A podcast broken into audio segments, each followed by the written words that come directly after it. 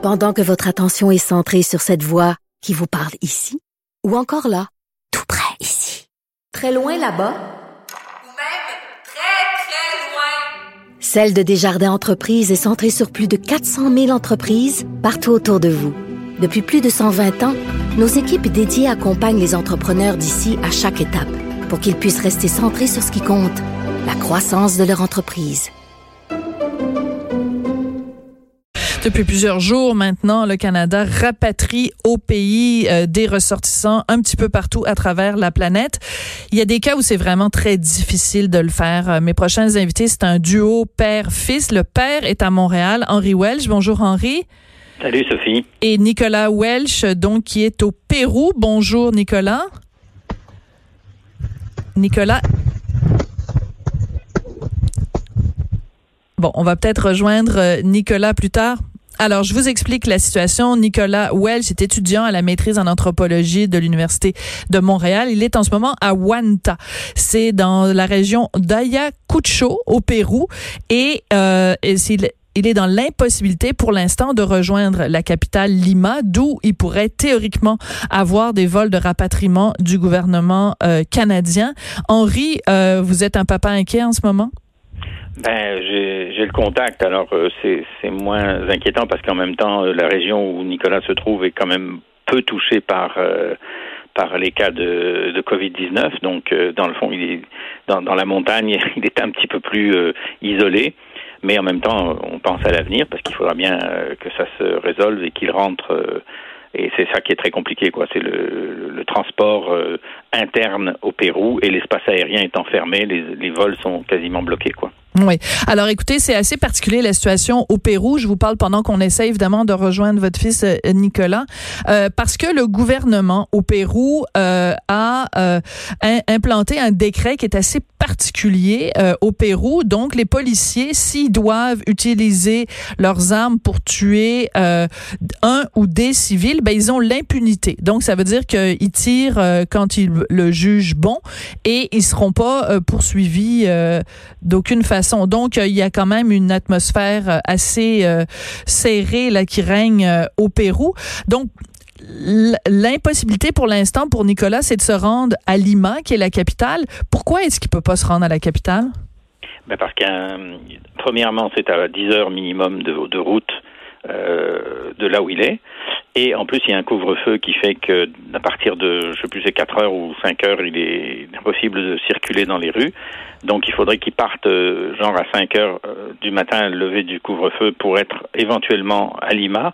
Et en plus, il n'y a pas de transport, donc il n'y a aucun moyen de, sauf il y a des, il y a possiblement d'avoir des sauf-conduits, mais c'est très compliqué et, et probablement que euh, ça serait vraiment délicat et difficile de se rendre là. Et, et, comme euh, souligné, l'armée euh, et la police, c'est pas juste la police, mhm. ont été. Euh, il y a eu un décret de dépénalisation si, dans le cadre de leur fonction, ils blessaient ou tuaient quelqu'un. Donc, ils pourraient pas être poursuivis au criminel. Donc, c'est un peu particulier. Et ce genre de décret-là, c'est un peu, ça, fait assez peur parce que dans le fond, euh, connaissant les euh, certaines situations euh, de crise. on a vu ça aux États-Unis, par exemple, des gens qui tiraient sur, sur du monde, croyant que ces gens qu'ils étaient victimes de, ou possiblement victimes d'un attentat ou d'une agression. Donc le réflexe est rapide hein, de dégainer puis de tirer. Donc d'autant plus si on est sûr de ne pas être poursuivi par la, par, par la suite, quoi. Donc, quelle aide vous avez jusqu'ici, Henri, euh, pour euh, de, de, la part du gouvernement canadien pour sortir votre fils de, ce, de cette situation qui est extrêmement grave? Ben, J'ai écrit des courriels à la fois au ministère des euh, Affaires mondiales et à l'ambassade du, du, Pérou, mais j'ai pas eu de réponse. aucune réponse? Non, non, aucune réponse. Même pas un accusé de réception, même pas. on va non, non, non. Et, mais, de mon côté, je sais que Nicolas, lui, est en lien euh, avec l'ambassade euh, du Canada à Lima. Et il a des textos ou des, ou des courriels euh, qui lui permettent d'être de, d'être en contact. Mais je, bon, il le dirait bien mieux que moi. Mais je crois que on lui dit ben éventuellement il y aura un avion qui va atterrir alors soit à Lima soit à Cusco mais Cusco c'est encore plus loin parce que c'est des routes de montagne et c'est 13 heures de route donc euh, j'ai l'impression que c'est compliqué pour lui d'avoir euh, euh, une assistance et, c'est ce qu'il déplore dans, dans, le texte qui, qui, nous a fait parvenir quoi. Oui. Alors, il vous a écrit une lettre que vous m'avez envoyée et c'est pour ça que qu'on se parle aujourd'hui. Je voudrais juste euh, citer parce que bon, au Québec, euh, ici, évidemment, on met, on demande à nos enfants de mettre, dessiner des arcs-en-ciel. On met des petits arcs-en-ciel dans les euh, dans les vitres. on met des arcs-en-ciel. On fait des gâteaux en forme d'arc-en-ciel. Voici ce que ce que votre fils Nicolas Welch pense de tout ça. Il dit :« Je vous remercie de votre appui. Je m'excuse de l'angoisse que je peux vous créer. Cependant, vos belles paroles promesses d'arc-en-ciel, alors que j'en vois pas mal ici, ne me servent pas à grand-chose. De même, au même titre que les messages vides dans l'ambassade, je vous prie de ne pas vous en faire pour moi. De toute façon, ça ne sert à rien. Euh, quand on est un, papa et qu'on, comment on réagit quand on quand on entend et quand on lit ces mots-là, Henri? Non, je sais qu'il n'est pas euh, laissé à lui-même parce qu'il a justement dans la mesure où c'est un voyage qui était prévu. Là, c'est pas, il n'est pas parti en vacances. C'était non, non, bien sûr. De, ses études, il faisait un terrain euh, pour sa maîtrise d'anthropologie. Sur ce terrain, il a fait auparavant six mois à l'université de Lima, euh, avec avec euh, qui ont validé d'ailleurs son bac en anthropologie avec en collaboration avec l'université de Montréal. Donc, il a déjà une bonne connaissance du terrain. Il a des gens qu'il connaît, qui sont des collaborateurs et des amis. Donc, voilà. Ah, ben voilà, je te laisse. On a on a Nicolas. Est-ce que est-ce que vous nous entendez, Nicolas? Ah bon, on entend votre voix, Nicolas, mais lui, il nous entend pas, je pense. On peut lui mettre un texto, comme quoi on l'entend. Alors, on va, je vais demander à mes collègues. Hein. on fait ça ensemble, euh, Henri. Eh oui. Et c'est vraiment euh, de la, de la, parce que là, évidemment, la, la connexion là-bas, c'est, c'est difficile, mais c'était important pour nous de pouvoir parler euh, à Nicolas. Donc, on va peut-être simplement lui dire que, que qu'on l'entend et peut-être lui demander simplement de nous décrire comment comment est la situation pour lui là-bas. Euh, je vais demander donc à, mes collègues, hein, vous vraiment vous assistez à la radio en direct. Je vais demander à mon collègue Alexandre peut-être de lui envoyer euh, un message ou à mon collègue Samuel de, ah. de lui parler pour les. Ah, voilà. Est-ce que vous, on vous entend, Nicolas? Est-ce que vous vous nous entendez? Oui, oui. Maintenant tout fonctionne, ça va comme sur des roulettes. Bon, Nicolas. Bonjour. Comment comment ça va pour vous euh, en ce moment au Pérou? Vous êtes toujours donc isolé à 12 heures de la de la capitale? Exactement. Euh, je suis ici à Huanta, Ayacucho, dans la région d'Ayacucho. Et euh, ben, je suis inscrit encore et toujours sur les lettres, les courriels de l'ambassade et j'essaie de, de, savoir un peu ce qui se passe. Euh, évidemment, il n'y a que des vols à partir de Lima. Et aux dernières nouvelles, ils ont réussi peut-être à rapatrier le monde vers Lima, mais seulement de Iquitos, qui est dans la jungle au nord du Pérou, et puis de Cusco, où il y a beaucoup de ressortissants canadiens. Je pense pas être le seul dans cette situation qui est pas dans un grand centre et donc euh, un peu laissé à, soi-même pour euh, le, trouble de rentrer à Lima, sûrement quand tout va finir, mais euh, disons que je peux être un peu tanné des, des messages vides de l'ambassade qui nous répètent travail très fort, mais on voit pas vraiment le fruit de ce travail, sinon pour ceux qui sont à Lima, évidemment. D'accord. Donc, euh, vous, vous déplorez un peu le, la, la, vacuité des messages envoyés par l'ambassade, parce que vous, ce que vous voudriez, c'est avoir quelque chose de concret, parce que euh, on le voit dans, dans différents endroits où il y a, à travers le monde, où il y a des ressortissants canadiens. Ce que le gouvernement fait, c'est qu'il, euh, bon, en plus d'envoyer des avions, il, il ne lise des, des, autobus pour aller chercher les ressortissants là où ils sont. Est-ce que c'est une option qui pourrait être envisageable pour vous?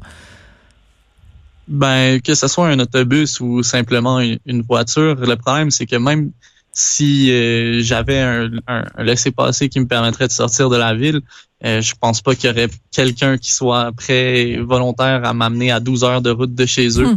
pour euh, me permettre d'être, de rentrer au pays. Sinon, il faudrait que je paye moi-même de ma poche ou je ne sais trop. Pendant que le gouvernement canadien nous nous salue euh, et dit euh, bon mois de l'héritage sikh, ben moi je suis ici au Pérou en train de, de me demander un peu qu'est-ce qui se passe en se faisant dire qu'on va avoir des courriels, des messages qui n'arrivent pas ou que s'ils arrivent, c'est seulement pour nous dire que les vols partiront de Lima euh, et puis nous donner un horaire, etc., etc., sans, sans compter aussi que même si on sait, disons, je suis à Lima et je veux prendre un vol mm-hmm. pour rentrer au Canada, c'est une, une, roulette russe ou peut-être que si je connaissais personnellement l'ambassade ou que j'avais des amis haut placés, ça pourrait passer plus vite. Mais euh, pour ce que j'ai lu, entendu et, et puis ce que j'en comprends, c'est que c'est vraiment une, un tirage, une loterie en fait pour euh, avoir un accès à un vol qu'on paye nous-mêmes d'ailleurs. D'accord. Euh, donc, alors juste pour euh, pour bien comprendre, vous dites que même si par un miracle vous arriviez à aller à la capitale, à Lima, que de toute façon euh, l'ambassade du Canada à Lima, c'est comme un tirage au sort pour déterminer qui va avoir la chance d'être sur d'être sur un vol. C'est ce que vous dénoncez? En effet, en fait, ben plus précisément, c'est que c'est premier arrivé, premier servi, mais c'est au gré du vent dans le sens que si on n'a pas une bonne connexion Internet, si on arrive dix minutes trop tard, les, places sont déjà remplies et puis ça aide pas grand chose. C'est un vol à la fois, puis il y a tellement de monde ici, euh, des Canadiens. J'ai lu des chiffres s'apparentant aux 4000 personnes. C'est un peu euh, un peu problématique. S'il y a 4000 personnes qui se connectent en même temps pour pour s'inscrire dans un vol, il y a ils ont moins de chances qu'on obtienne une place. Ouais. Euh, vous disiez tout à l'heure, pendant que le gouvernement euh, salue euh, le mois de l'héritage sikh, c'était ironique bien sûr, mais est-ce que vraiment c'est ça que le gouvernement fait, de, mettre sur ses communications, de dire on vient maintenant d'entrer dans le mois de l'héritage sikh et que... Ben en fait, si, si on, écoute le, le communiqué, en fait la, déclaration, en fait la, la prise publique du président canadien. Premier ministre. Premier ministre, oui, excusez-moi, on n'est pas en République, faut pas l'oublier. Euh, ben, on, peut voir qu'il ouvre euh, la communication en saluant le mois de l'héritage sikh. Je pense que c'était aujourd'hui même. Ah bon, ben écoutez, c'est en effet un petit peu un petit peu euh, frustrant. Est-ce que vous devez, euh, à court terme, Nicolas, envisager la possibilité que le rapatriement se fera pas tout de suite? Est-ce que vous avez les moyens, est-ce que vous êtes en sécurité de rester là où vous êtes à Wanta pendant plusieurs semaines, voire pendant plusieurs mois? Est-ce que c'est une option que vous envisagez? Ben, je pourrais dire que je suis plutôt chanceux ou disons que comme j'ai, je, je, suis ici pas par, euh, par tourisme ou par chance, en fait, je suis ici pour euh, mes études d'anthropologie. Donc, j'ai déjà quand même beaucoup de personnes que je connais pas mal de personnes ici, donc je suis pas mal en sécurité, euh, contrairement à, beaucoup d'autres de mes concitoyens qui sont un peu pris et abandonnés mm-hmm. à, leur sort tout seul, alors que moi je suis euh, je, suis lié d'amitié avec euh, du monde ici, je reste en, en, famille, tout se passe bien. Même si maintenant il y a de l'impunité policière, les flics et les militaires ont mm-hmm. le droit ou disons qu'ils ne seront pas jugés coupables d'avoir tué quelqu'un ici. Hmm. on en a parlé euh, tout à l'heure, oui. Nicolas, on va se on va se quitter euh, bientôt juste euh, pour rassurer votre père et pour rassurer tous les gens qui vous connaissent au Québec. Le moral est bon? Le moral est bon et puis ben c'est sûr que, que je, me sentirais mieux d'être d'être dans mon pays dans ma sur ma terre natale euh, simplement parce que ici, euh, c'est sûr que euh, on dit que c'est un des pays les moins bien préparés à ce genre d'épidémie.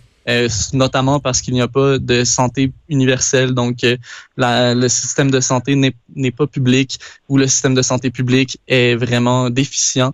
Donc, on voit vraiment l'importance d'avoir un système de santé universel et, et puis les manques qu'il y a ici en plus ne sont pas comblés par des médecins d'autres pays, notamment comme Cuba en envoie, parce que le groupe de Lima refuse euh, spécifiquement d'avoir de, l'aide internationale de ce, de ce type. Donc, euh, c'est sûr que j'aimerais mieux être au Québec où au moins notre système de santé n'est pas déficitaire. Hmm. On vous souhaite euh, tout le meilleur. Henri, merci beaucoup d'être venu euh, nous parler et de partager avec nous euh, vos inquiétudes concernant Nicolas.